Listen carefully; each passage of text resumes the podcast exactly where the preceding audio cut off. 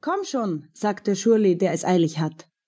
Er steht bereits auf der einzigen Stufe vor der Schrebergartenhütte und hält die Tür mit dem Fliegengitter für seine Schwester auf.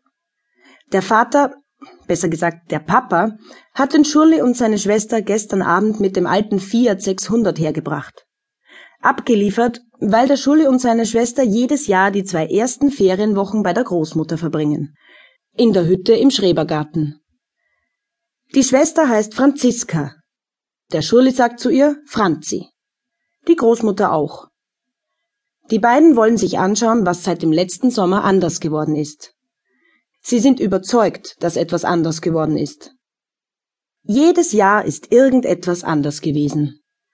Die Franzi lässt sich Zeit. Der Schurli lässt die Tür mit dem Fliegengitter los. In der Hütte selbst ist überhaupt nichts anders. Das hat er schon festgestellt.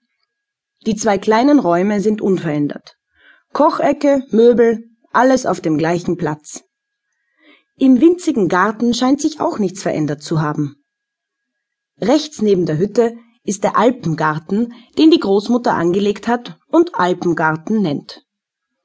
Zum Alpengarten gehören neben vielen Steinen eine betonierte Burg, drei Gartenzwerge und der Goldfischteich.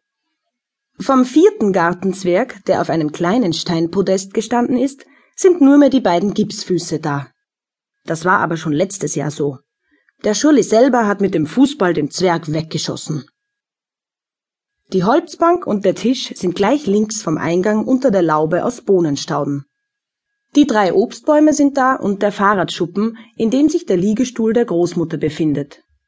In dem sitzt die Großmutter bei schönem Wetter jeden Nachmittag im Garten.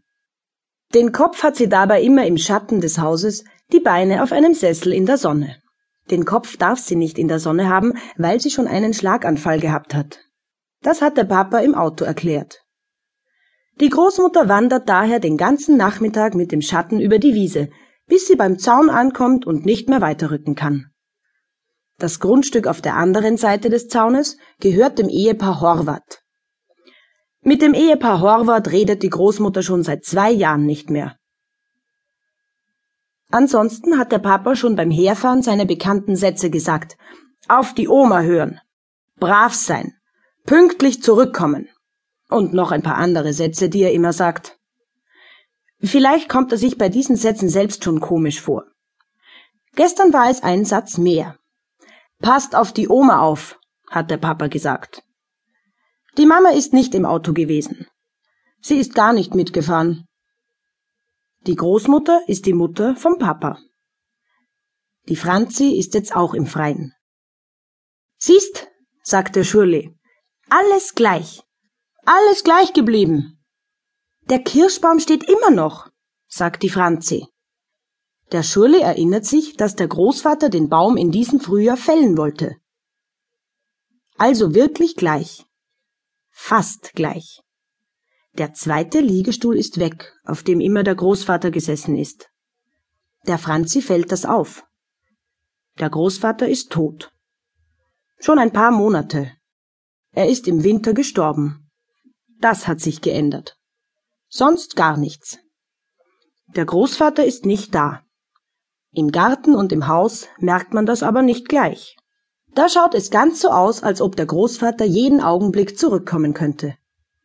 Sein Bett ist gemacht, seine hohen Schuhe und seine Schlapfen für die Hütte stehen neben der Tür. Sein Foto ist zwischen zwei dünnen Glasplatten bei den anderen Fotografien auf der Küchenkredenz.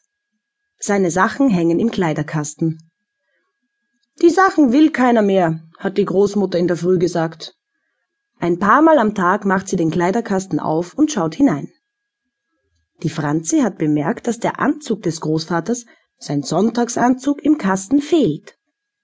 Den hat der Opa mitgenommen, hat die Großmutter gesagt. Und die Schuhe?